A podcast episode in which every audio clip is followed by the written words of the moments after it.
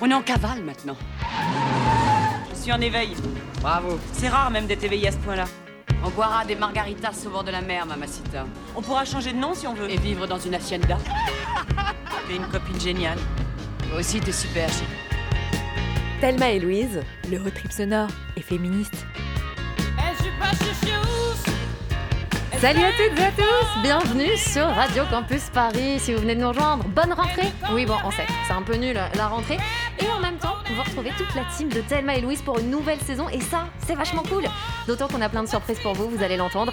On est vraiment ravis de vous retrouver. Surtout que ça fait des mois qu'on attend ce retour en studio. N'est-ce pas, ma Louise Ça va, t'as la pêche? Ça va super, ma Thelma, tu m'as beaucoup manqué. Alors, la dernière fois qu'on s'est vu, c'était par Zoom. Donc là, je suis vraiment super émue. Euh, pendant le confinement, on a cru que le monde d'après allait arriver, qu'on allait sortir, qu'on allait retrouver un monde écoféministe, plein de bienveillance et d'amour. Et non, en fait, bah, le patriarcat et les masques sont toujours là. Oui, et la buée sur les lunettes aussi, sacré plaie.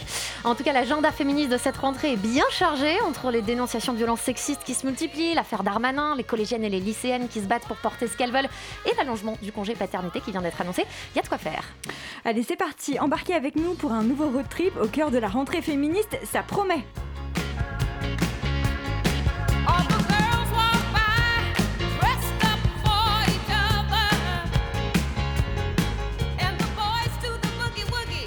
Alors ce soir pour euh, parler de la rentrée des mouvements féministes, on est en studio avec euh, Léonore Guénoun, militante et responsable de la communication sur les réseaux sociaux au sein du collectif Nous Toutes. Bonsoir et bienvenue. Merci, bonsoir. Bonsoir Léonore. Alors une première question euh, pour euh, entamer cette émission.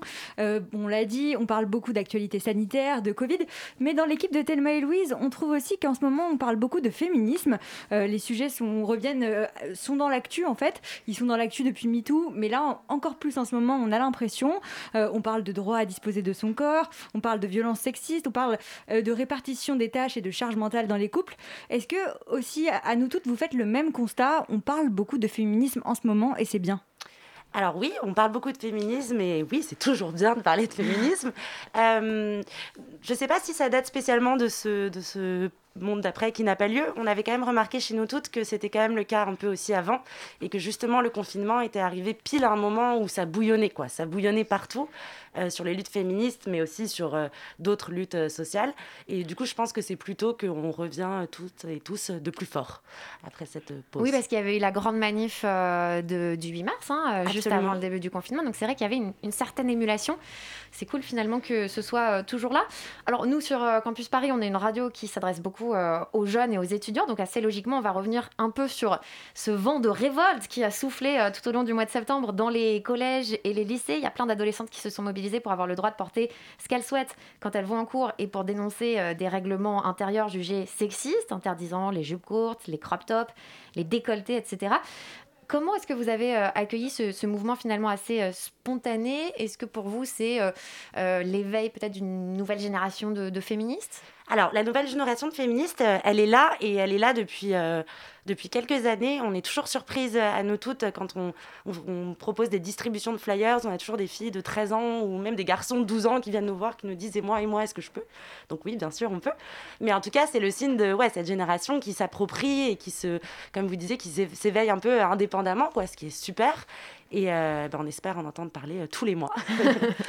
Et on l'a dit, euh, ce mouvement il s'est développé sur les réseaux sociaux avec des hashtags balance ton bahut et hashtag lundi 14 septembre.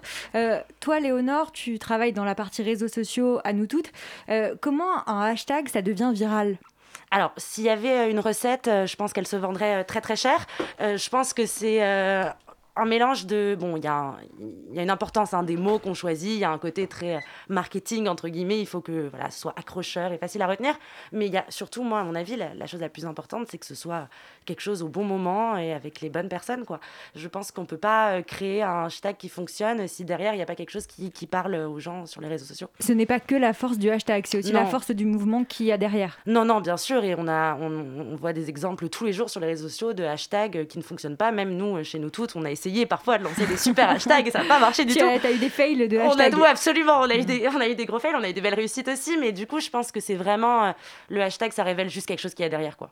Donc ça, là, ça veut dire, en l'occurrence, avec ces hashtags-là, on rappelle brièvement que le hashtag lundi 14 septembre, c'était un appel, en gros, lancé sur les réseaux sociaux euh, à euh, s'habiller euh, librement, en gros, le jour de la rentrée. Pour, je crois que c'était pour les collèges et les lycées. C'est ça. Et, et donc de mettre le crop top interdit, la jupe courte interdite, le décolleté interdit, etc. Et de montrer voilà, que les filles avaient envie de, de porter ce qu'elles ce qu'elles souhaitent. Et ce qu'on a vu, c'est que ça venait de tous les coins de France. Ça veut dire que chacune dans son coin, entre guillemets, avait déjà constaté euh, cette injustice-là. C'était des sujets dont vous aviez déjà entendu parler euh, à nous toutes? Alors oui, bien sûr. De toute façon, la, polémique, entre guillemets, de la tenue vestimentaire et de la tenue des filles euh, à l'école, ça n'a rien de nouveau. hein. On a des polémiques comme ça à peu près tous les, tous les je sais pas, 2-3 ans. Euh, Ça revient en boucle comme ça. Il y a des sujets en France qui reviennent en boucle comme ça. Euh, mais moi, oui, en effet, ça vient de partout en France. Je suis sûre qu'on pourrait dire que ça vient de, de bien au-delà de la France. En fait, ça n'a rien d'étonnant. Euh, on m'a demandé, j'ai parlé de, de cette question à un moment sur, sur une chaîne télé. On m'a demandé, oui, mais est-ce que vous, vous réfléchissez à comment vous vous habillez avant de sortir? J'ai dit, ben oui, bien sûr. Enfin, je suis plus au collège et je suis plus au lycée, mais je pense que toute femme, euh, c'est quelque chose qui, qu'on, on nous élève d'ailleurs à, à avoir cette idée en tête. Donc moi, ça me surprend pas du tout que ça explose de partout. Alors, il y a eu pas mal de, de réactions euh, indignées face à ce mouvement-là. On va en écouter une parce que c'est le meilleur et parce que c'est notre chouchou. Il y a des, prof- des professeurs qui disent ça déconcentre les, les- les- les garçons.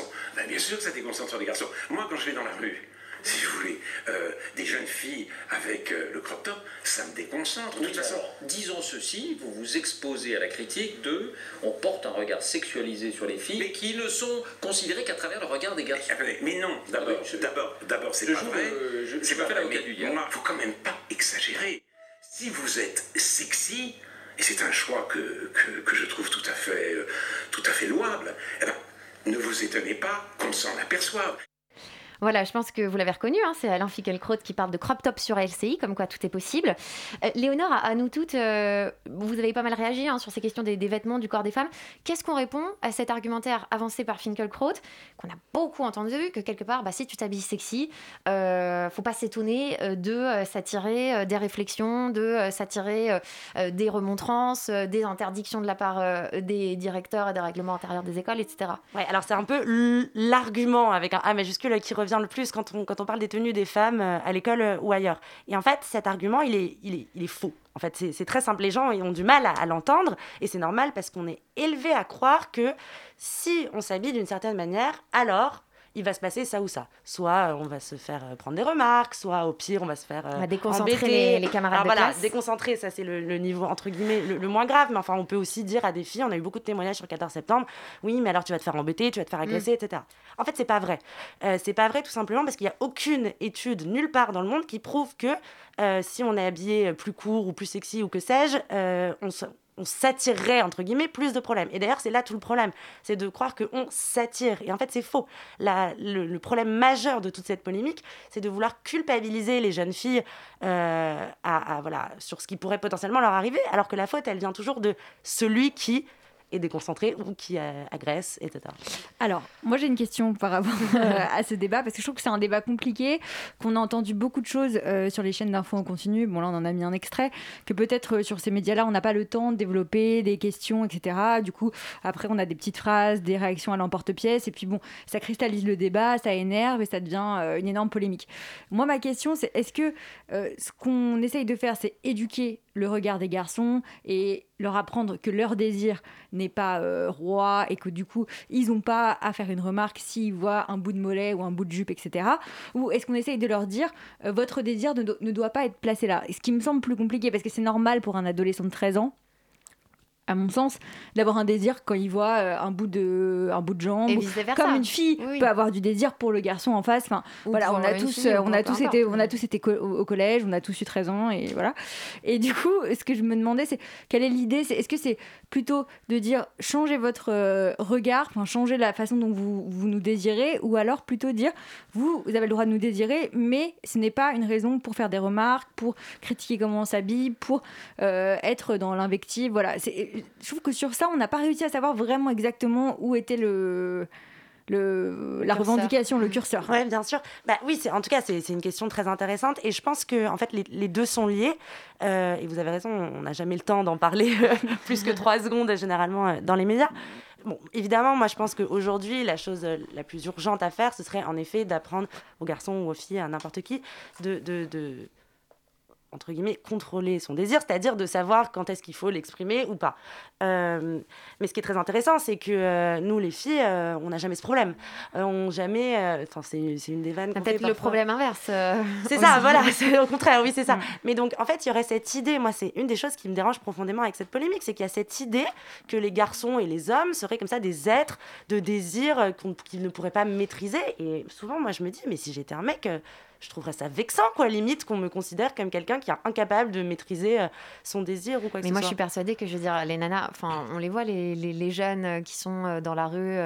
moi, je me considère plus comme dans la même catégorie d'âge, mais on va dire les meufs qui portent des crop tops et qui sont, voilà, super à l'aise et tout. Je suis sûre qu'elles vont au lycée, mais je veux dire, les mecs, ils s'en foutent, ils en voient toute la journée. Enfin, je, mais, suis pas sûre qu'il y en a un qui se dise, putain, je suis vraiment déconcentrée dans mon DM de maths parce que Micheline a mis un crop top, quoi. Ouais, mais en fait, je pense qu'on ne saura pas. Je pense que c'est du cas par cas, mais moi je pense vraiment que la question elle est pas là. Enfin, c'est pas de se dire est-ce que vraiment le crop top va déconcentrer? D'ailleurs, je sais pas si vous avez vu, mais aujourd'hui il y a eu une, un sondage absolument oui, je voulais qu'on en parle. scandaleux euh, sur, ben, on en parlera peut-être après. Alors euh, réalisé par Ifop. Ouais, allez-y.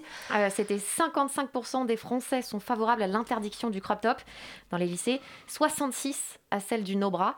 Et euh, donc, c'est un sondage qui a été fait par IFOP, effectivement, pour Marianne, avec des illustrations et des formulations qui sont mais vraiment mais hardcore. C'est-à-dire que dans l'illustration du, du no-bras, est-ce que vous êtes pour ou contre le no-bras, quoi, au lycée Tu vois les petits tétons qui pointent, il y, a une paire de boobs comme ça, avec des tétons qui pointent dessinés, et tu dois dire si tu es pour ou contre ça. Mais, mais genre, on est en train de, de, de, demander aux gens de donner leur avis sur les sous-vêtements des adolescents. C'est ça, ouais, sur...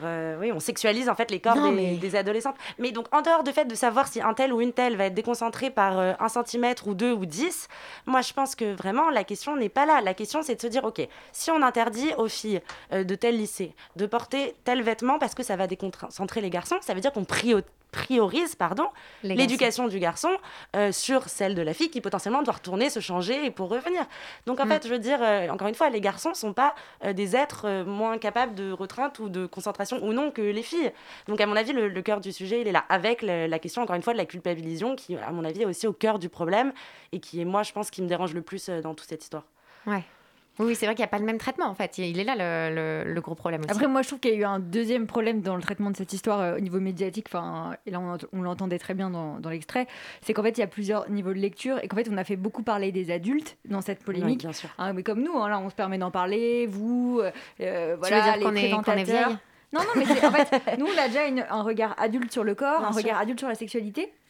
Alors qu'en fait, ce que elle, elle voulait exprimer à travers leurs revendications, je trouve que finalement, ce que elle vraiment elle pense de ça, on l'a pas on l'a un petit peu entendu, mais pas assez, parce que voilà, c'est des mineurs, etc. Et ça, c'est dommage parce que je pense qu'il y a quelque chose qui émergeait aussi de leurs euh, revendications et de leurs pensées que même peut-être nous, on n'a pas encore abouti. Quoi. Ça veut dire que quand elles disent euh, on veut pas être, on veut pas un regard sexualisé sur nos corps, peut-être qu'elles disent quelque chose que nous, on n'a jamais dit. Et ça, je trouve que c'est intéressant et qu'on l'a pas entendu forcément. Parce que au collège, nous, euh, clairement, il y avait un regard sexualisé sur nos corps et je pense qu'on n'était pas encore, tout à un niveau de, voilà, de réflexion. Et là, on a, on a le sentiment que cette génération elle réfléchit, mais que les médias leur laissent pas forcément la parole. Oui, non, mais de toute façon, c'est typique. Hein, euh, je, et je m'inclus dedans. On fait partie du problème parfois et parfois non. Mais c'est typique de parler d'un sujet et de et de pas faire l'effort quand on pourrait, et, ou alors de ne pas pouvoir euh, faire venir les, les concernés euh, et, les, et, les, laisser parler. Euh, et c'est d'ailleurs assez énervant. ouais, je sais pas. En tout cas, moi, je pense qu'en effet, la, j'ai l'impression, en tout cas, que, que parce qu'encore une fois, on a reçu vraiment des dizaines et des dizaines de, de témoignages, mais que oui, en tout cas, leur réflexion des, des, filles de 14 ou 13 ans aujourd'hui est plus aboutie, en tout cas, que la mienne à cet âge-là. Et il y a une dernière chose sur, sur cette histoire de, de tenue qui, moi, m'avait rendu folle, c'est qu'il y avait on avait reçu aussi beaucoup de photos de jeunes filles qui étaient euh, donc devant leur collège avec, avec un short et de mecs qui avaient le, short à la même longueur et les filles pouvaient pas rentrer et les mecs pouvaient rentrer. Donc mm. c'est aussi une histoire de différence de traitement. Mm. Et rien que ça, je sais pas si c'était leur contestation de base, mais j'imagine que ça fait pas plaisir quoi. Mm. mais en effet, ce serait passionnant de pouvoir parler avec euh, des filles et des garçons euh, du sujet. Et, vous en recevez des témoignages du coup de, de, jeunes. Enfin, elles vous parlent quand même, elles, euh, elles, savent, enfin, elles savent à qui s'adresser. Oui, oui, oui. Non, on est, alors chez, chez, nous toutes, on, on, reçoit énormément de témoignages, mais on est, on est absolument pas formé pour les, pour les traiter. Mais par contre, on sait toujours vers les qui les rediriger. Donc c'est c'est de manière générale pour ça, mais aussi pour les femmes victimes de violences. On redirige toujours, et notamment pour les jeunes, si jamais ça, ça concerne des gens, il y a un, super outil, c'est le chat de En Avant Toutes, qui s'appelle c'est commentonsaime.fr, et c'est spécialisé pour les jeunes filles et garçons, et notamment aussi les, par les membres de la communauté LGBTQI+.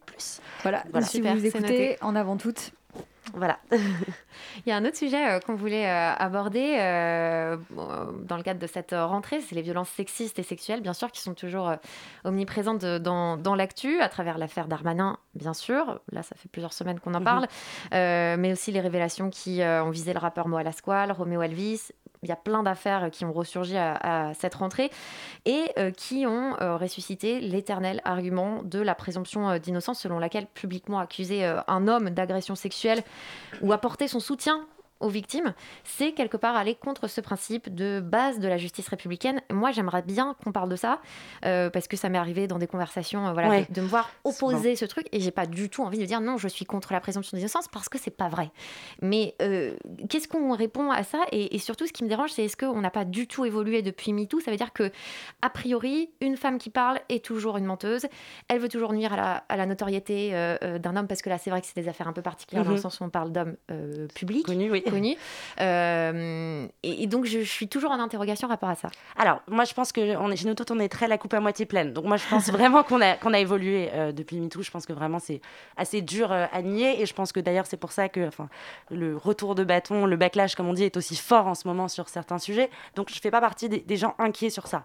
Par contre, c'est sûr que le changement ne peut pas arriver du jour au lendemain. Ce qu'on appelle, toutes ces idées reçues qu'on appelle la culture du viol, ce fameux terme un peu pompeux, mmh. ça existe depuis des, des, millénaires. Donc, ça ne va pas se déconstruire du jour au lendemain.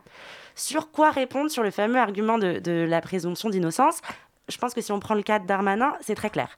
En fait, la présomption d'innocence, c'est un terme juridique. Donc ça veut dire qu'on parle de la justice. Je pense que personne à cette table, mais personne, enfin très peu de personnes en France, veulent euh, interdire à Darmanin d'avoir un procès, euh, un procès et qu'il puisse se défendre, etc. C'est pas ça.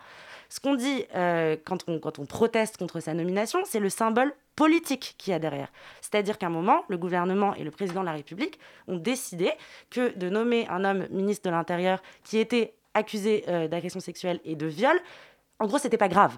En gros, que ça allait pas être un problème. C'est-à-dire que quand on compare. Parce qu'il est présumé innocent. Parce qu'il est oui, parce qu'il est présumé innocent. Mais je veux dire, si la présomption d'innocence, euh, je veux dire quand il y a eu l'affaire j'ai plus son nom, mais l'affaire des homards. D'origine. Euh, voilà, exactement. On a décidé que, ah non, là, il, y a peut-être euh, détourné des fonds pour acheter des homards. Euh, ça, c'est très grave, il ne peut plus faire partie du gouvernement. Par contre, mais alors que la présomption d'innocence, elle est tout aussi valable là. Mais par contre, non, s'il s'agit de violences sexistes et sexuelles, tout alors est une affaire de symbole. Voilà, Et le symbole des homards a été jugé plus gênant que le symbole. C'est ça, exactement. Et c'est là où on se dit, bon, on est en 2021, j'allais dire, j'espère, 20, et il y a quand même encore un gros problème, quoi. Et alors, c'est là, vous allez me faire, vous nous faites une transition toute faite, c'est magique, on est super, exceptionnel. Euh, en fait, donc vous dites que euh, le symbole des homards, euh, il est plus en tout cas fort, on va dire, pour euh, l'ensemble de la population, parce que sinon les politiques ne l'utiliseraient pas pour faire partir un homme politique. Donc ça veut dire que médiatiquement, le symbole des homards, il a plus de poids que euh, celui des violences sexuelles contre les femmes. Du coup, euh, la question qu'on s'est posée, c'est est-ce que MeToo et cette vague féministe que nous, on voit beaucoup, qu'on suit, qu'on a beaucoup étudié dans l'émission, que vous, vous avez à nous toutes, enfin voilà, c'est un sujet qui nous, qui nous intéresse. est-ce qu'il n'y a pas des fois un effet de loupe, je sais pas, sur Twitter euh, dans les émissions Est-ce que finalement ça concerne tout le monde? Est-ce que tout le monde euh, a un petit peu changé ou évolué sur ces questions? C'est une vraie. Un... Quand on regarde les chiffres des féminicides, par exemple, en 2019, hein, il y a eu 146 féminicides recensés, donc 25 de plus qu'en 2018. Pourtant, c'est peut-être l'année où on a le plus parlé c'est ça. Euh, de ce phénomène. C'est une question que, que, moi, à titre personnel, je me pose dans les moments de, déprime. et je me dis, mais en fait, moi, j'ai appris plein de choses, mais est-ce que c'est juste moi? Euh, Non, je pense qu'encore une fois, je pense vraiment les, concrètement, les choses bougent. Et pour ça, bah, c'est bête, mais il faut regarder des chiffres. Hein. Par exemple, si on prend l'exemple des féminicides, c'est un, très bon exemple. moi, je dis juste que le 152, c'est le chiffre des assauts. Après, 146, c'est le nombre officiel. Mais bon. Ok, c'est le chiffre euh, Mais en tout cas, oui. Y a, donc, il y a eu en effet plus de féminicides que l'année d'avant. On sait très bien pourquoi, par ailleurs. C'est pas un mystère Hein, c'est parce qu'il y a eu un super documentaire fait euh, en partenariat avec Le Monde et, France TV sur la question, et on sait pourquoi il y a eu plus de, de féminicides cette année-là. Mais bref, le sujet n'est pas là. En fait, si on tape, par exemple, si on regarde les recherches Google, le mot féminicide, l'année dernière, sur les recherches Google, le taux a explosé. Et en fait, c'est pas rien, le fait que les gens apprennent ce mot et entendent ce mot de féminicide, en fait, oui, c'est sûr que c'est pas demain que ça va changer le nombre de femmes qui sont tuées par leur compagnon ou leur ex-compagnon, mais en fait, sur le long terme, ça joue énormément. Ça fait qu'on en parle, et peut-être que oui, moi je, moi, je suis d'accord parfois en parler, on a l'impression que c'est pas assez, et on en parle et on en parle et on parle pendant des heures. Est-ce que ça sert à quelque chose? Moi, je pense vraiment que oui. En fait, que, ce que vous dites, c'est que les chiffres sont plus élevés parce qu'on en parle plus et donc euh, on arrive à mieux définir une action et c'est pour ça que les chiffres montent. En fait, Vous pensez qu'il y a un effet de qualification? Alors, je pense que ça, je sais pas, ça, je pense pas que de toute façon d'une année sur l'autre on peut mesurer, on hmm. pourrait mesurer ça. Il faudrait que ce soit plus dans le temps. Mais je pense que par contre, le fait de savoir ce que c'est, c'est essentiel. Et je pense euh, en est aussi que euh, après, pourquoi les chiffres montent, ça c'est plus sur des raisons de procédure judiciaire. Et encore une fois, si ça vous intéresse, je vous invite à, voir ce documentaire. Ouais, avec plaisir. On a le, le nom ou pas euh, On n'a pas le nom, mais euh, je vous le donnerai. On vous le mettra euh, sur les réseaux sociaux. comme un amant, comme un cancre. Comme un doute qui serre le ventre. Un jour là, un jour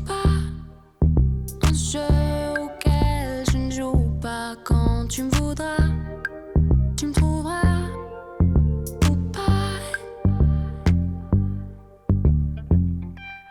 Comme mon cavale, comme mon tôle. Comme mon parfum qui te colle. Je peux vivre sans toi, mais tu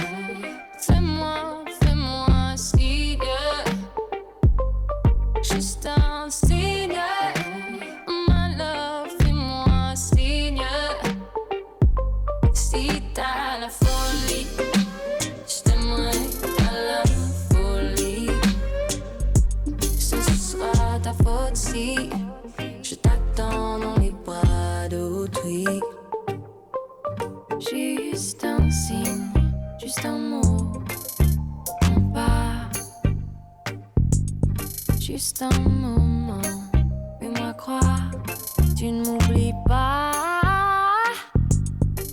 Je peux vivre sans toi. Pourras-tu en faire autant quand tu voudras? Tu me trouveras ou pas? Fais-moi signe, fais-moi, fais-moi signe.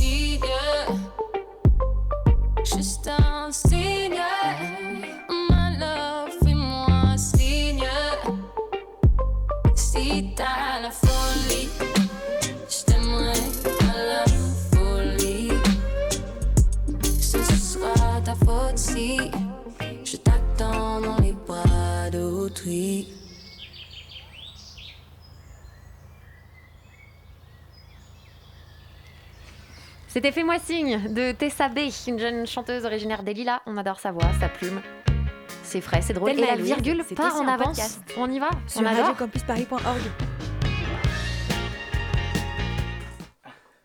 Voilà, voilà. C'était euh, notre nouvelle. Tu veux finir peut-être de nous dire qui était cette personne Vous allez pouvoir découvrir son premier EP qui s'appelle Dans ma tête. On a eu un problème de communication avec la Réal, mais c'est parce que euh, on a des masques, voilà, donc Voilà, on peut pas lire sur les lèvres pas, oui. aussi bien que Il faut d'habitude. savoir qu'on fait cette émission masquée. Euh, on est toujours en studio avec notre invitée Léonore Guénoun qui milite au sein du collectif Nous Toutes pour parler donc de l'agenda féministe de cette rentrée. Et le dernier sujet qu'on voulait aborder parmi tant d'autres avec vous, euh, c'est l'allongement du congé paternité qui a été annoncé par le gouvernement il y a quelques jours. On écoute. Le congé paternité passera donc à 28 jours. Europe 1, il est 7h40. Le congé paternité sera doublé. Emmanuel Macron va l'annoncer aujourd'hui. Jusqu'à aujourd'hui, le congé paternité, c'était 14 jours, avec d'ailleurs beaucoup d'irrégularités selon les, les secteurs d'activité. 14 jours et ça n'était pas suffisant. Tout le monde le disait, c'était en plus assez inégalitaire. Et donc la décision que nous prenons, elle est simple. Nous allons porter le congé paternité à un mois. Donner le biberon à son bébé à plein temps, ce papa va pouvoir le faire 14 jours de plus. L'objectif du gouvernement, permettre aux hommes de nouer un lien important avec l'enfant, favoriser l'égalité femmes-hommes, mais aussi rattraper le retard de la France sur ses voisins européens. Et oui, rattraper le retard de la France sur ses voisins européens. Euh, alors personnellement, moi, quand j'ai vu euh, cette annonce, j'étais hyper heureuse. Voilà. Bien sûr. Je dois le dire, ça m'a mis un petit rayon de soleil. Je pense que l'actualité est très maussade. Du coup, il y a eu, il y a eu un élan de, de bonheur. Voilà.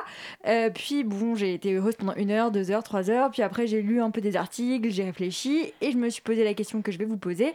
Est-ce que cette annonce, c'est plutôt un rattrapage de ce qu'on n'a pas fait en France depuis des années ou c'est une vraie victoire? Vous, vous l'avez vécu comment? Alors, pareil, c'est-à-dire que pour notification Le Monde ou je ne sais quelle notification, ouah, trop bien, euh, trop cool. Euh, après, bon, on parle, de, on parle de un mois. Après, j'ai appris qu'en fait, euh, c'était que 7 jours obligatoires et tout ça. Donc, vite, on- notre joie s'atténue. Euh, Qu'est-ce que c'est? Est-ce que c'est. Moi, je pense que c'est les deux. Moi, je pense que c'est à la fois une victoire parce qu'il y a tellement peu de bonnes nouvelles qu'on ne peut pas trop cracher dans la soupe.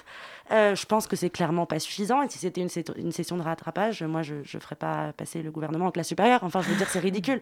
On parle de vouloir euh, rattraper euh, nos, nos- nos voisins européens, mais en fait, c'est pas du tout le cas. Enfin, je veux dire, il y a des pays voisins qui ont jusqu'à qui ont trois, voire jusqu'à huit mois de congé paternité obligatoire. Là, on a sept jours. Je sais pas ce que vous en pensez. Ouais, mais- 7 jours obligatoires, ça j'aimerais bien qu'on en parle un peu Ouais. plus en détail. Ça veut dire déjà comment ça marche, comment on oblige quelqu'un à prendre un congé paternité? Alors, euh, ça veut dire tout simplement que vous pouvez pas euh, venir euh, travailler. En fait, si vous, enfin, si vous venez, vous êtes pas payé. Donc en fait, c'est ça. C'est Je si déclare vous la naissance de mon gamin, je suis Ouais. obligée, euh, Michel, c'est bon, tu pars direct en congé. Je veux plus voir ta tête. Alors, je sais pas. j'av- J'avoue que je ne sais pas exactement si on est obligé de le prendre tout de suite ou si on peut le prendre plus tard. J'imagine qu'il doit y avoir une oui, marge. je- J'ose espérer. Euh, sinon, ce, ce serait, ce serait vraiment euh, violent. Mais, euh, mais oui, mais en tout cas, on parle beaucoup d'un mois. Mais voilà, ce qui est important, c'est de savoir que c'est 7 jours obligatoires. À l'heure actuelle, le congé paternité, il n'y a pas d'obligation. C'est ça. Et on est aux alentours, en moyenne, bien sûr, les situations sont hyper différentes, mais je crois de 60% des hommes ça. qui le prennent. Euh, donc on est au-dessus de la moitié. Bon, voilà, c'est déjà pas mal. Par contre, euh, ce taux chute quand on est sur les contrats précaires, les Bien CDD. sûr. Ça veut dire que l'obstacle majeur à prendre le congé paternité, c'est la précarité. Qu'est-ce qui- Comment ça fonctionne On se dit, euh, c'est comme pour les femmes, j'imagine, je prends mon congé, je vais pas être renouvelée. euh, Bien sûr. Et ça va me faire une perte de revenus. Si je suis pas renouvelée, après, je vais, je vais être en, en galère euh, Bah oui, financièrement. mais c'est sûr que ça, c'est c'est une, une considération. Après, moi, ce que j'o- j'ose espérer, c'est peut-être mon, mon côté très naïve et, et- et optimiste, mais j'ose espérer que si au bout d'un moment, tout le monde euh, doit, ou en tout cas prend des congés maternité et paternité, du coup, le- la question du congé parentalité, on va dire, ne sera plus en fait un, un obstacle à la Donc elle sert à discrimination. l'obligation. Voilà, moi, c'est, c'est- en tout cas, c'est ce que j'ose espérer de cette obligation. Euh, c'est de me dire que, bon, euh, si tout le monde, euh, tous les parents en tout cas, sont obligés à prendre un congé pour la naissance de leur enfant ou l'arrivée de leur enfant, qu'au moins ce sera plus une discrimination envers les femmes. Je, mais évidemment, ça ne résout absolument pas le problème, effectivement, des familles précaires qui ne peuvent parfois pas en fait se permettre, ou enfin qui sont, qui sont payés, bien sûr, c'est pas Oui. ces congés paternité, mais que ça Mais qui risquent d'être sanctionnés. qui risquent d'être sanctionnés, etc. Donc ça, c'est sûr que ça Ou en tout cas qui n'iront peut-être pas au-delà de la période Exactement. obligatoire. Euh, on a entendu euh, pas mal de réactions euh, d'hommes dans les médias qui s'inquiétaient pour leur carrière. Qu'est-ce qu'on qu'est-ce qu'on leur répond? Que en fait, euh, les congés maternité, euh, ça a été ça depuis la nuit des temps, donc euh, donc il n'y a pas vraiment de, de solution en fait ouais, à cette inquiétude-là. Oui, moi c'est ce que, ce que je réponds souvent à, aux personnes qui me parlent, alors pour le coup du congé maternité, mais qui me disent mais tu comprends, c'est normal que les femmes, blablabla, elles aillent moins loin ou je sais pas quoi à mhm. cause du congé maternité. Je dis oui, mais en fait qu'est-ce qu'on fait alors? On arrête d'avoir, on arrête, on arrête tous d'avoir des enfants et on renouvelle pas l'espèce humaine. Je, je comprends pas bien le, le quelle est l'alternative en fait. Mm. Donc et si ça passe aussi pour le congé paternité. En fait, encore une fois, ça peut être une chance de diminuer les discriminations à l'emploi ou au salaire des femmes, mais c'est en fait aussi une chance après de réduire la disparité du temps, de la charge mentale et du temps de travail non payé, c'est-à-dire l'éducation, etc., à la maison. Parce qu'en mm. fait, c'est dans ces, dans ces premiers euh, moments que alors, je veux pas rentrer dans le cliché que se forme le lien, etc. C'est pas ça que je veux dire, mais qu'en tout cas. Si, c'est pas un cliché. D'ailleurs, ce que je voulais dire, parce qu'on l'a pas dit là, euh, c'est que euh, cette décision, elle a été prise suite à la remise d'un rapport par euh, le Boris Cyrulnik, qui est neuropsychiatre, qui est très connu, etc. Et que il, il, dit en fait que le fait qu'il y ait deux parents et à forger le lien autour de l'enfant, ça sécurise l'enfant, etc. c'est aussi quelque chose qui. Attention aux deux parents. Oui. Non, mais en fait, moi, moi c'est moi, c'est personnel. Je, je, je, je, ne dis pas que la science ne le montre pas. après, sur la question des deux parents ou un parent ou trois parents, moi je veux pas rentrer dedans. Euh, en fait moi ce que je voulais essayer d'exprimer, c'était surtout que le, le on a c'est à ce moment-là qu'on apprend en fait à gérer son temps avec un bébé et que après généralement ça se c'est comme ça que ça se poursuit dans la vie de l'enfant et que c'est par hasard si c'est la femme qui non seulement les femmes qui ont avoir le, la plus de, de, tâches par rapport à leur enfant, mais qui vont aussi avoir la charge mentale. Parce que souvent, après, du coup, le, le, papa, si c'est le cas d'un papa, ne, ne, saura pas faire, etc. Et du coup, la charge mentale revient euh, à la mère. et l'enfant va prendre l'habitude de, de, demander, euh, dès qu'il a besoin de quelque chose, à la maman, parce qu'elle a toujours été là depuis le début. Ça, et, elle sait que faire, et le père était là ponctuellement. Euh, oui, c'est assez, assez logique, on va dire, dans le, dans le, dans le raisonnement. mais en tout cas, oui, on, on, on, peut se poser la question de si ça a été assez loin, cette, cette mesure parce que les 7 jours obligatoires, ça paraît très peu par rapport aux voisins européens, effectivement. Et donc, euh, peut-être qu'il aurait fallu un petit coup de pouce supplémentaire pour, euh, pour motiver. Euh, Et est-ce qu'on sait s'il y a une sanction si on le prend pas? Alors non. Je, ça, m'étonnerait. Mais en tout cas, je ne sais pas. Mais c'est une vraie question, en fait. Parce oui, que s'il n'y a, pas de sanction, si, c'est une très bonne question. Si l'autre parent dit non, bah non, je ne veux pas le prendre, et puis voilà, c'est fini, ça, ça, se débat comme ça, enfin, c'est pas. Mmh, c'est sûr. Du coup, il n'y a pas du tout d'effet coercitif de la mesure, quoi. Ça sert à rien. À, creuser, à, creuser, à, creuser, ce que le terme obligatoire, euh, effectivement, veut dire dans, dans mmh. ce cadre-là. Mmh. Tout à fait. On avait une dernière question pour euh, terminer un peu ce tour d'horizon de la rentrée.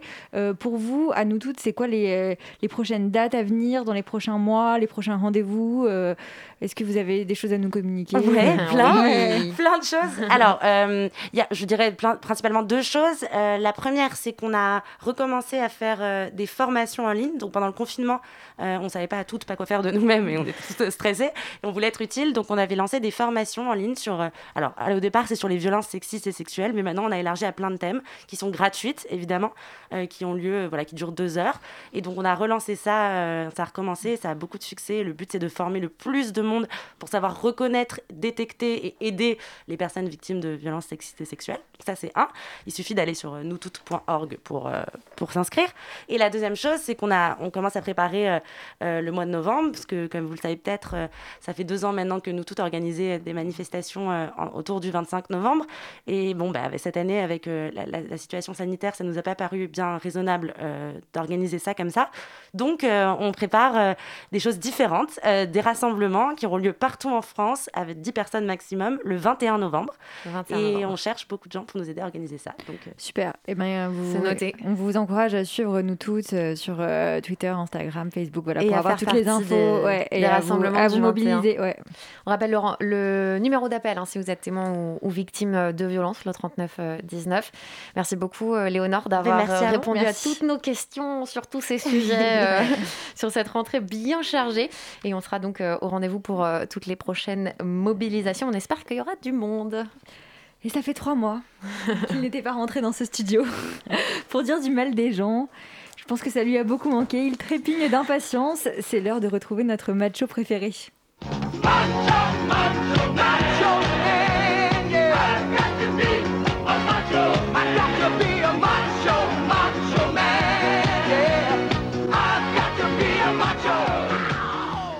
Salut Mathieu, alors t'es content d'être euh, de retour parmi nous Je suis fou de joie en cette rentrée des classes 2020, je suis heureux de voir D'ailleurs que tout le monde a respecté le dress code tenue républicaine super boring. Profitez-en, car il semblerait que d'ici quelques semaines, on risque fort d'adopter de nouveau une tenue euh, pyjama. Euh, Euh, ouais, ça fait moins débat.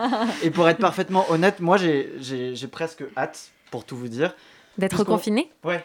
Puisqu'on Ah, nous a volé. quel on nous- mytho. Non, non, mais puisqu'on a, on nous a volé notre printemps, je suis pas contre qu'on me vole le droit de mourir de froid en terrasse ou de dépenser plus d'argent en antidépresseurs qu'en resto. Mais j'ai cru comprendre que tout le monde ne partageait pas mon goût pour l'isolement. Non.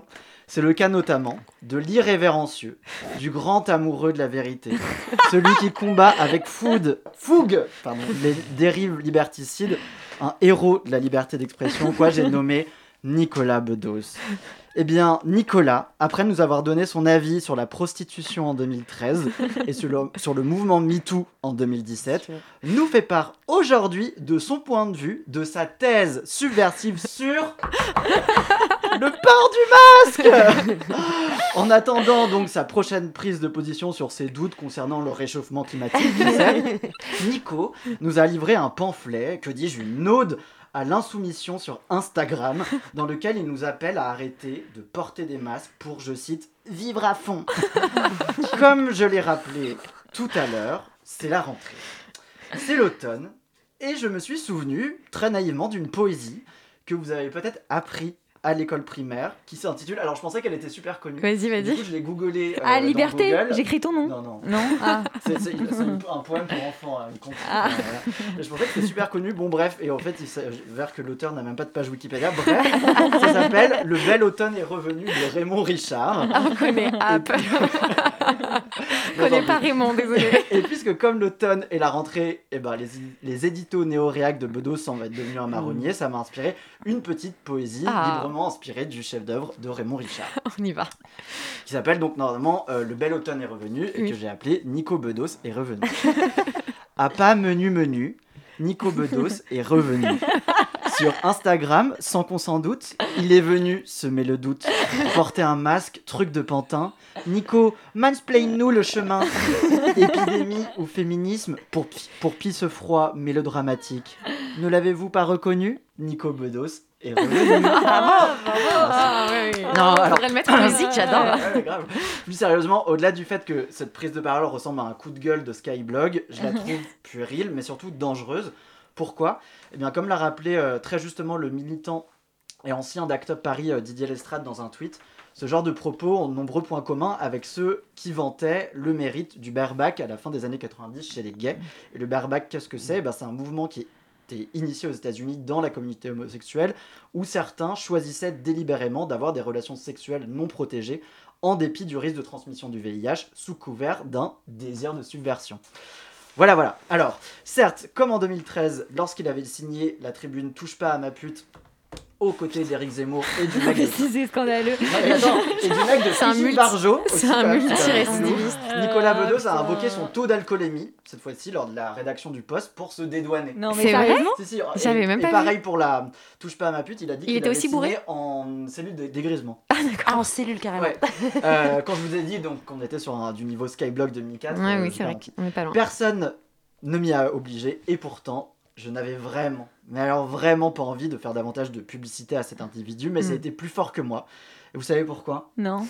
Eh bien parce qu'on vieillit, que de petites nouvelles sont sur le point de nous déloger et que j'ai peur de finir comme Nicolas Bedos justement, de devenir moi aussi un vieux boomer, persuadé de me battre contre le politiquement correct ou de participer un jour très sérieusement à un sondage IFOP Marianne sur la tenue scènes, l'enfer. quoi. Alors, Thelma, Louise, faisons un pacte. Promettons aux générations futures que jamais nous ne donnerons notre avis sur un sujet qui ne nous concerne pas ou plus. Et pour cela, je vais invoquer le pouvoir des trois et vous lire le- la formule des sœurs Halliwell pour retourner à son époque, une, une formule spéciale retournée à son époque, que j'ai trouvée sur le site worldcharm.com. Excuse-moi, mais ça, c'est un truc de boomer. hein. Alors écoutez, un temps pour chaque chose et chaque chose à sa place. Replacer ce qui a été déplacé à travers le temps et l'espace. On est censé le répéter parce que j'ai tout oublié. Bravo. voilà, un temps pour chaque chose et chaque chose à sa place. Replacer ce qui a été déplacé à travers le temps et l'espace. Oh, incroyable Je suis super impressionnée. Et là, il y avait... Nuages de fumée, Ouais, effets spéciaux. Ok. C'était- C'était superbe. J'adore, merci beaucoup. Ouais. que des rien. références au poil. Mais oui, oui, ah là, oui, on oui. est sur de la ref euh, culturelle, euh, on adore. Merci beaucoup Mathieu pour Ouais. euh, Et- cette chronique et- de rentrée incroyable. Et merci Nicolas ou Bon, non. non non. Non, on va pas aller jusque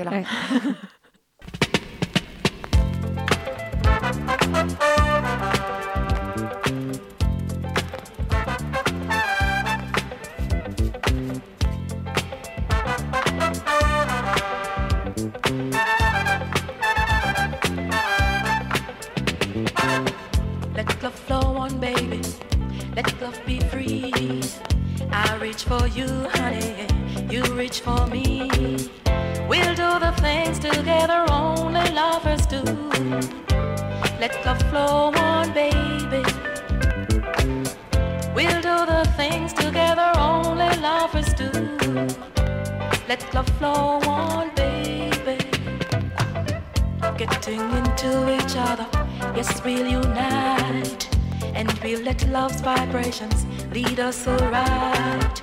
We'll do the things together only lovers do. Let love flow on, baby. We'll do the things together only lovers do. Let love flow on, baby.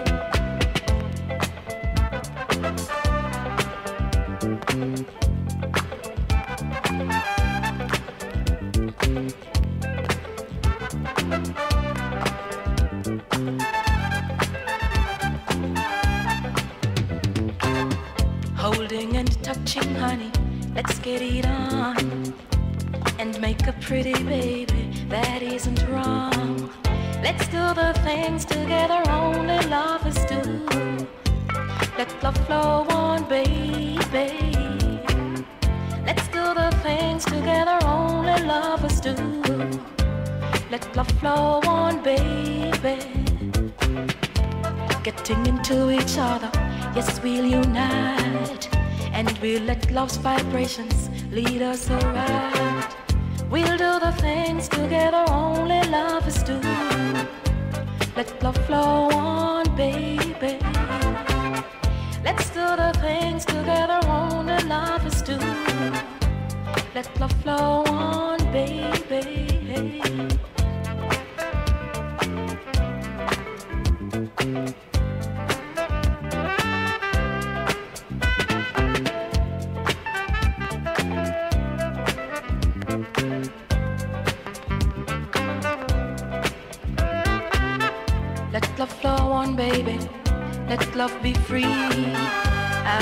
For you, honey.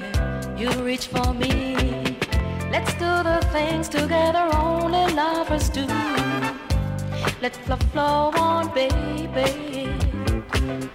Let's do the things together only lovers do. Et on écoutait la voix soul de Sonia Spence et son titre Let Love Flow On. C'est un titre sorti en 1981 et qui donne envie de faire tomber les gestes barrières, même si on n'a pas envie d'écouter Nicolas Bedos. Je trouve que je suis assez douée pour ces conneries. Ouais, je trouve aussi. À fond la caisse. Alors dans cette euh, dernière partie d'émission, on va vous parler d'une nouveauté dans la team Thelma et Louise. Et oui, parce que cette année, on s'agrandit. En même temps, pas étonnant, il y a tellement de choses à dire sur les luttes féministes, sur le combat pour l'égalité. Et dorénavant, vous allez entendre de nouvelles voix pour vous parler de tout ça. Il y a six super nanas, oui, six, j'ai bien dit six, qui nous rejoignent et on va vous les présenter. Et oui, ce n'est plus le pouvoir des trois comme euh, tout à l'heure, c'est le pouvoir des six ou même des huit et des huit neuf. et neuf. Oh là Bref, là, je sais plus. Ça devient une énorme famille pleine de sororité. Alors on va commencer avec trois nouvelles qui vont se succéder au micro de Thelma et Louise et qui animeront l'émission successivement dans les prochains mois. Voilà, on va un petit peu vous délaisser pour laisser le micro à d'autres personnes. Alors j'ai nommé Delia, Pauline et Bettina. Bonsoir. Hello. Coucou. Euh, Est-ce que chacune, vous pouvez vous présenter? On va faire un petit tour de table en quelques mots, dire votre prénom, votre âge et ce que vous faites dans la vie. Alors moi c'est Delia, j'ai 24 ans. Bonsoir, Joyeuse, Delia. euh, Trop gênant. Euh, ben, Joyeusement au chômage Delia, depuis juste le parce Covid. qu'on on n'a pas l'image parenthèse qui a euh, un headband et un masque assorti. C'est magnifique. voilà, On a fait, ça, ça veut Parce dire qu'il beaucoup. faut tirer le meilleur de toutes les situations. Mais tu as Euh, bien raison. on se débrouille. Euh, ben voilà, j'ai 24 ans, je prépare les concours euh, pour les écoles de journalisme. euh, c'est tout, j'aime les plantes, euh, j'aime faire à manger. ou- Ok, Très beau portrait. Pauline Pauline Eh ben, salut à tous, moi je m'appelle Pauline, j'ai 25 ans et je suis donc étudiante en journalisme à Paris et je suis très très fan de radio et de podcast. Et c'est pour ça que je suis là. Ah, bah c'est bien. Ça tombe bien, j'ai envie de dire. Et Bettina. bon. Bettina. Et ben moi, je m'appelle Bettina, j'ai 27 ans, je fais de la radio, j'en ai fait pas mal ici. Euh, je, je fais de la formation média aussi et euh, je travaille là chez, euh, chez France Inter depuis peu. Alléluia. Ouais. Euh, got into it. enfin. Et non, bah sinon, euh, voilà, je, je kiffe l'émission des filles auxquelles j'ai eu la chance d'être invitée Oui. cet été. Et euh, voilà, bah non, je, je suis ravie d'être avec vous, les filles. Voilà, c'est un plaisir. Eh ben super, Eh ben, un très beau tour de table. Euh, Qu'est-ce que euh, c'était quoi les questions qu'on avait On avait voulait- c'est ça la question. oui, euh, parce qu'on est quand même là du coup pour parler de, de féminisme hein, une fois par mois sur, sur l'antenne de, de Radio Campus Paris. C'est quoi pour vous le, le féminisme? Pourquoi vous avez eu envie d'en parler sur les ondes? Delia, on va refaire le même ordre comme ça. Voilà. Même chose. Comme ça, j'aurais plus rien à dire. Qu'est-ce que, qu'est-ce que, qu'est-ce que ça, ça signifie voilà, pour vous le féminisme dans votre vie Voilà, racontez un petit peu ce C'est lien. quoi ton à- rapport, voilà, ton voilà. rapport au féminisme Ouais. Mm, Pour moi, le féminisme, c'est soit défendre, soit tout simplement adhérer avec l'idée de défendre euh, les femmes, toutes les femmes, en prenant en compte euh, leurs cultures respectives, leurs contraintes respectives, leurs, leurs milieux sociaux, etc. Euh, voilà, la sororité aussi. Le féminisme, c'est se parler les unes les autres, parce que bah, pour casser tout ce qui est le silence et la division qui ont été un peu nos pires ennemis jusque maintenant, et se soutenir. Est-ce que tu as des thèmes qui te parlent particulièrement? Euh, ouais, bah, je, enfin, tout- on va dire tout ce qui touche un petit peu autour de l'intersectionnalité. Pour moi, c'est quand même très, très, très. ben, comme je l'ai dit euh, juste avant, c'est super important de, de délaisser personne dans nos luttes. L'idée, c'est pas. euh, c'est pas en luttant pour le féminisme qu'il y ait des femmes qui se retrouvent émancipées et libérées à la fin et d'autres qui aient été laissées derrière. Donc euh, voilà, l'égalité, c'est entre les femmes et les hommes, et c'est entre les différentes femmes entre elles aussi. Ça, c'est des choses qui sont très importantes pour moi. Parfait, bah, beau programme pour euh, la nouvelle saison, j'ai envie de dire. Ouais. Pauline Eh ben, pour moi, le féminisme, euh, pourquoi je m'y intéresse? Parce que pour moi, c'est une porte de sortie. hein. Dans ma vie, euh, en général, c'est quand même ce qui te permet d'avoir un déclic et te dire, bah, en fait, euh, bah, tu peux faire ce que tu veux de ta vie et euh, t'es pas obligé d'être soumise à tout système patriarcal en général. Donc, euh, c'est quand même ce qui m'a bien permis d'être là et ce qui m'a permis de me dire, hé, t'as envie de passer les concours? Vas-y, passe les concours, tu vas y arriver. Donc un, un truc émancipateur. un truc émancipateur et surtout aussi, euh, comme le disait euh, Delia aussi, c'est une sorte de, de- de- de sororité. Je pense que sans, sans les femmes que j'ai rencontrées dans ma vie, je ne serais pas non plus où je suis. Donc j'estime que le féminisme, c'est quand même le centre de tout. quoi. C'est un réseau d'aide et d'entraide et je pense que c'est super important aujourd'hui. Et est-ce que, pareil, tu as des thèmes qui te parlent le plus, peut-être? Ben franchement, euh, ouais, tout, ce qui se rapproche de près ou de loin euh, à la santé des femmes, euh, c'est quand même un sujet qui moi m'interpelle beaucoup parce que je trouve qu'en ce moment il y a quand même beaucoup d'inégalités concernant la santé des femmes. Puis après, je suis super généraliste, donc tout ce qui va de près, de loin au bien-être des femmes en général, ça m'intéresse et j'ai envie de toucher à ça. On n'a pas fait de Non, sur la santé, c'est très intéressant, Ouais. ouais, et sur les maladies. Enfin, il y a les maladies qui sont peut-être plus, euh, enfin, qui, ouais, qui touchent plus les femmes et Mm. comment elles sont appréhendées et tout. C'est vrai qu'on n'a pas fait d'émission sur ça, Mm, donc ça peut être aussi un thème euh, intéressant. Euh, On avait fait juste un petit truc sur, je crois, le cancer du sein et, euh, et la chirurgie reconstructrice. Enfin Mm, voilà, mais on n'avait pas abordé en profondeur le sujet, donc. euh, C'est ouais. vrai. Et Bettina, c'est toi, c'est quoi ton rapport au, au féminisme, toi? Hmm, Bah moi, ça vient plutôt du cadre intime, euh, surtout familial au départ. La première fois que je me suis posé des questions sur euh, la place des hommes et des femmes, c'était vraiment en regardant mes parents et euh, qui sont plutôt euh, progressistes, tu vois. Mais je me disais euh, pourquoi c'est toujours ma belle-mère qui fait les lessives et les courses et mon père qui fait le barbecue. Et, je Pourquoi comprenais pas, donc je les ai confrontés, tu vois. Mm. Et en fait, ça les a foutus un peu hors d'eux. Ils m'ont dit mais attends, c'est pas du haut de tes 13 ans que tu vas nous apprendre ce que c'est le féminisme. Et j'ai senti qu'il y avait un truc, euh, un malaise, tu vois, un truc à creuser. Et au même moment, j'étais au collège et j'étais dans, dans ce bain de, de- d'hypersexualisation qu'on, qu'on traverse un peu toutes quand on se fait euh, plaquer dans les couloirs, euh, mettre des mains au cul par des gamins, voilà, qui, qui le font pas vraiment méchamment. Mais tu vois, tout ça est arrivé un peu en même temps. J'y suis revenue plus tard, mais c'est vraiment là que ça a commencé à, à me, à me poser des questions. Je me suis dit, c'est pas, c'est pas possible qu'on soit euh, biologiquement programmé différemment. Mm. Il y, a, y a quelque chose à creuser. Et du coup, je l'ai fait plus tard euh, dans mon podcast euh, Les Artichauts. Oui, qu'on recommande. dont j'ai pas parlé d'ailleurs tout à Mm. l'heure, mais dans lequel on déconstruit les stéréotypes et les croyances autour de l'amour, du désir et du Ouais. sexe. Et euh, voilà, donc du coup, j'y suis revenue plus tard, mais c'est vrai que c'est plutôt dans l'intime que ça m'est venu, notamment aussi au sein du couple, où euh, surtout bah, là en ce moment, du coup, je, je, je, je, je travaille sur moi et sur mon compagnon pour, Mm. euh, pour savoir où je veux aller et qu'est-ce que je veux pas. Quoi. Et c'est vrai que c'est assez intéressant parce que du coup, quand on vous écoute, on se rend compte qu'il y a autant de femmes que de féminisme en fait, et Oui. que finalement euh, chacune a Les son... mille facettes. Non, mais chacune a aussi un ressenti personnel et ça a été, euh, j'imagine, une, une émancipation. Enfin, tu parlais d'intime, tu parlais de santé, toi tu parlais plus d'égalité entre femmes, et je pense que pour chacune c'est aussi une, une- une manière de voilà de de s'émanciper à, à sa façon quoi donc c'est ça qui, est- Ça qui est promet beau. plein de, de diversité et de nouveautés en tout cas, et pour, Ouais. la, pour la saison qui arrive, donc c'est cool. Merci à, à toutes les Ouais. trois, on a hâte de vous entendre au micro pour les prochaines émissions. Pas de problème. Voilà. Et on va faire un petit euh, roulement, roulement changement. qu'on accueille trois non elles sont deux Non, elles sont deux. elles sont deux pardon, Il y a pardon. une un qui, est, rebondissement qui, est, de- qui est malade On l'excuse. cède déjà notre place, on a revenir. À bientôt. Mais en tout cas, on le, voilà, vous les entendrez dans Thelma et Louise euh, très rapidement. Ouais. Euh, elles seront au micro et euh, ce sera chouette. Ah oui, changement de bonnette. Changement de euh, bonnette. Désolée Oui, pour les c'est oreilles. Covid, euh, voilà. Covid friendly. euh, Voilà, ça fait des petits bruits de frottement de micro, on adore. On n'a on n'a pas le choix. Euh... Bon, allez, c'est là, elles sont déjà là. Elles sont là, c'est comme, euh, magnifique. comme est- transition. Ça s'appelle une transition Covid. Transition Covid. On change la bonnette, on met son masque, euh, tout ça quoi. Voilà, on, tri- on tripote pour les micros. Désolée. Non, c'est parfait. Salut les filles Salut Alors, on est euh, cette fois euh, en studio avec la team des nouvelles chroniqueuses de la saison 2020-2021. Donc, nous sommes euh, actuellement en studio avec Claire et Delphine. Bonsoir les filles. Salut.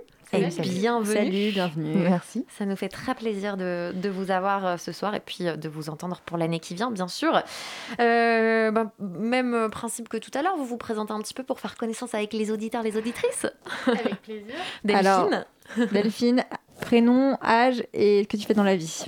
Alors, euh, donc Delphine, euh, 26 ans, euh, et actuellement à la recherche d'un emploi. Voilà. À bon entendeur, salut. Tu es au bon endroit pour faire un Exactement. Si un employeur euh, se trouve euh, à l'écoute, qu'il nous contacte. Et Et Claire moi, du coup, bah, Claire, euh, et moi j'ai 26 ans et je fais de l'intelligence artificielle. je Waouh. note des phrases. Ok. Je suis un robot en fait. Ouais. voilà. Le robot Claire. Ma chronique Hyper sera en mode binaire. Alors, les chroniques justement. Oui, de, quoi, vous- de quoi vous allez parler dans vos chroniques? Alors moi, je vais pousser des coups de gueule. Oui. Je vais euh, crier après euh, le patriarcat euh, qui, qui n'a de cesse de provoquer mon ire. Et je saurai euh, vous la communiquer grâce à l'instant Ragnagna. Oui, Voilà. c'est ça. Tu récupères le, le- ce, ce noble nom de l'instant Ragnagna qui avait été instauré à l'époque par notre chroniqueuse Chat, qu'on Charlotte. salue d'ailleurs. Oui, on lui- Chat et on ouais. Qui, Voilà, euh, qui sont partis voguer vers d'autres aventures, mais euh, voilà, qui vont bien sûr nous manquer. J'espère faire euh, honneur à ce oui, nom fantastique qu'avait qui est trouvé, l'instant Ragnagna. L'instant où on râle. Et Exactement. Parce qu'on a nos règles. Et surtout parce qu'il y a toujours, toujours, toujours un sujet après lequel râler. tu euh, trouveras, tu trouveras de quoi être Ça, vénère. Je pense que ça, il y aura pas de, y aura Pas pas, de problème. Il y aura pas de souci. Et toi, Claire, ta chronique, c'est une nouvelle chronique dont Thelma et Louise. Oui, euh, ça va s'appeler donc le mot de la femme, avec un excellent jeu de mots. Euh, et oui, ça sera, ça se portera sur le langage, euh, enfin sur un mot en fait, voilà, comme le nom l'indique, Euh, un mot qui euh, est utilisé en général pour se référer aux femmes, ou enfin genre justement la femme, cette espèce d'image fantasmée qui n'existe pas, et euh, parce que justement on sait à quel point le langage euh, exprime et informe aussi le réel, et, et à quel point ça, ça conditionne nos, nos rapports les uns aux autres et les unes aux autres, et donc euh, voilà, ça explorera un mot par, euh, par émission. Oui, hyper intéressant. Ça promet d'être très très intéressant. T'as déjà ouais. des envies, des, des petites idées de Euh, mots bah, Il y a des mots de toute façon hyper, euh, je veux dire, communs auxquels on pense quand on pense aux femmes. euh, je sais pas, par exemple. euh, alors là, tout à coup, j'ai un, trou évidemment parce que à Foyer, on avait parlé de la Ah oui, femme donc foyer. foyer, euh, foyer, euh, même, je sais pas. le charme ou la, même la manipulation, c'est très l'arme Ouais. de la femme, c'est de manipuler autrui, des, des espèces de trucs faux et Décrypter ou même un peu d'où la viennent ces maternité. clichés, Oui, oui, oui, voilà. Il y a plein de mots comme ça qui, je pense, sont assez intéressants à décrypter justement. Ouais, ça va être super intéressant. vous avez des petits sujets de prédilection ou un rapport au féminisme dont vous avez envie de nous parler? Euh, bah, moi, je pense qu'effectivement, euh, je, vais vous préciser que je suis euh, cancer ascendant scorpion, d'où ma colère ah. incessante.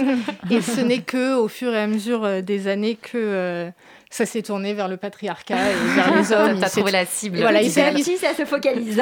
Au bout d'un moment, j'ai vu qu'il y avait une récurrence dans mes, dans mes colères et donc je me, je me suis focalisée là-dessus. Et donc, par exemple, l'été n'a pas été pauvre en, en scandale. Et effectivement, moi, c'est euh, notamment euh, depuis euh, le mouvement MeToo que j'ai pris conscience de l'importance d'être féministe, d'écouter les femmes, de soutenir les femmes entre femmes, parce que c'est quelque chose qu'on ne nous apprend pas d'instinct à faire étant petite. Et moi, c'est quelque chose que j'ai beaucoup écouté quand j'étais petite.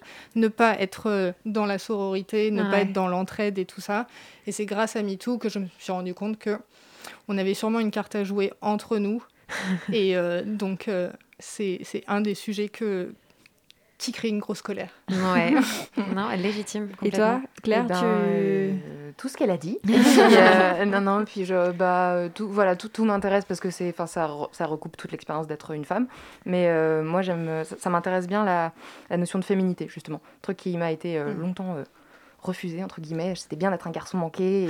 Et, ça voulait dire que j'étais intelligente et spéciale. Et, voilà, ça a été une, espèce de déconstruction un peu difficile.